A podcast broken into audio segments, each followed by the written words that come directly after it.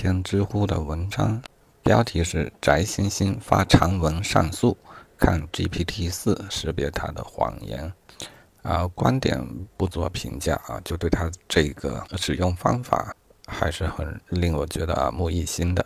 啊，事情是这样的啊，翟星星要上诉，他就会有一篇上诉状。啊，这是一篇长文，估计至少万字以上。啊，如果是你是他的对方的律师啊，就是控方律师的话，看这么篇文章并提炼出自己的观点要多长的时间？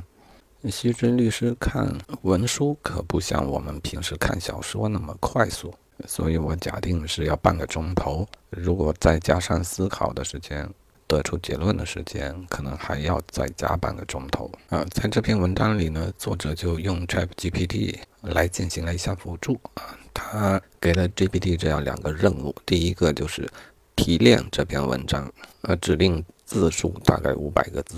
然后这个功能我是有试用过的，虽然用的 prompt 不太一样啊，就是这个命令不太一样，但我也曾经让 AI 替我归纳一些对话啊，或者提取关键词。这些工作我认为是 AI 做的最好啊，最有实际效用的一个功能。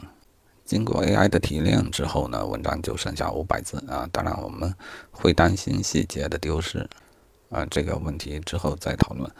呃，第二个用法呢是作者提出了这样一个问题，呃，他问啊，作者是否存在道德问题？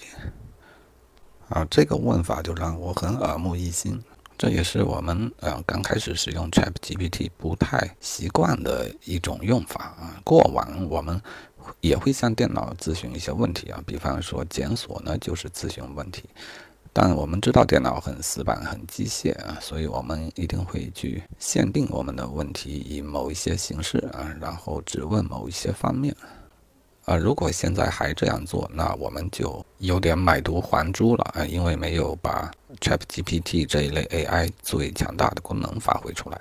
它强大之处就是你可以用任意的自然语言的方式向他索要你内心感兴趣的答案啊，比如作者所说的，找一找有没有道德问题，你都不用和他定义什么是道德啊，这些都依赖于他呃之前的大语料的学习。虽然也不保证，呃，答案就是正确的啊，但是关于道德的问题，你即便向人来咨询，也不能保证答案是正确的。他会，反正他就是会给出一个答案，这个答案一定是会有提示的作用的。啊，当然，问有没有道德问题啊，这不像是法律人会问出的问题啊。呃，但经过他的启发，我认为也有许多问题可以问啊，比方说，可以以这样的形式来提问啊。呃，比方证据链条是否完整啊？呃，处理的过程是否合乎规定啊？是否符合诉讼程序啊？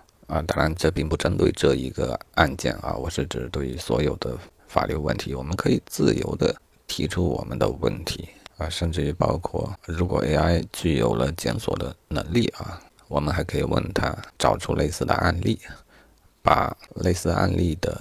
判决结果进行一个总结啊，嗯，甚至于呢，最笼统的，你问他啊，针对于某一个诉状啊，最好的辩护词是怎样的？我们只需要把我们啊关切的问题、能想到的问题啊，只要你提得出来，他就敢回答。这个就是通用型 AI 的正确的打开方式。所得的结果当然不能保证正确，但是它很有提示的价值。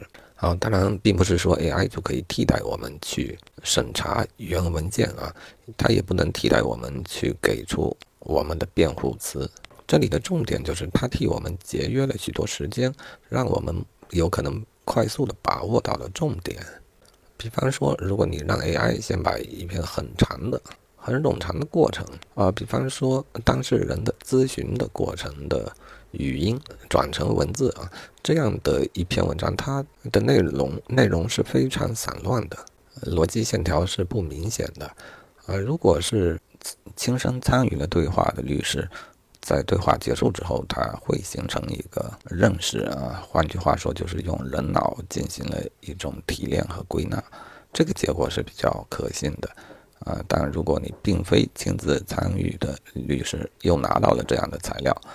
这就很纠结了，你会逐行逐字的去看它嘛，啊，必要的话也只好去看了，但这个过程就会非常的漫长。如果让 AI 来做一个提炼，然后根据提炼的结果，啊，一个律师应该很快就能找到症结所在。然后你同样可以询问 AI 关于某个话题出现在什么位置，啊，这个是应该有办法实现的。然后再回到原文中的相应的部分做精读和细读，啊，这显然是一个好办法啊，也是我实际测试过，觉得 AI 目前表现最好的一个方面。然后至于啊，让 AI 给出辩护策略，这个当然是一个提示性的作用，最终采用什么辩护策略，终归得由人来决定。AI 给我们提示啊。甚至于，如果你对于他之前给出的结论并不满意，还可以让他多给几个版本，啊，这样我们就有了更多可选择的方向，啊，说不定其中就隐含一个最好的策略。这是针对辩护策略这种并非机械固定的结果啊，没有标准答案的答案进行一个探索。这种时候，我们需要一种发散的思维。呃，我们需要各种建议，然后从中再去判断哪一个更好。呃，这个过程可以由 AI 来辅助。好，总结一下吧。以上就是今天感觉 AI 对于法律工作能够起到怎样的作用，和我原本思考的类似啊。目前我还是觉得它只能起一个辅助的作用，整个过程呢，人的参与是不可少的。比方说，你给了他一段文本。它并不会主动输出任何内容，这需要你的提问啊。因此，能够提出怎样的问题，这就是人类的价值。人所能做的事情，基本就是一头一尾啊。提问就是头，而尾呢，就是对于 AI 给出的答案，再做最后的确定。对于原本就没有标准答案的事情呢，就由人来做最后的价值确认、价值判断。啊，对于应当有标准答案的事情呢？也要由人去进行验证，看它是否符合正确的答案。这一头一尾的工作，没有人还是不行的。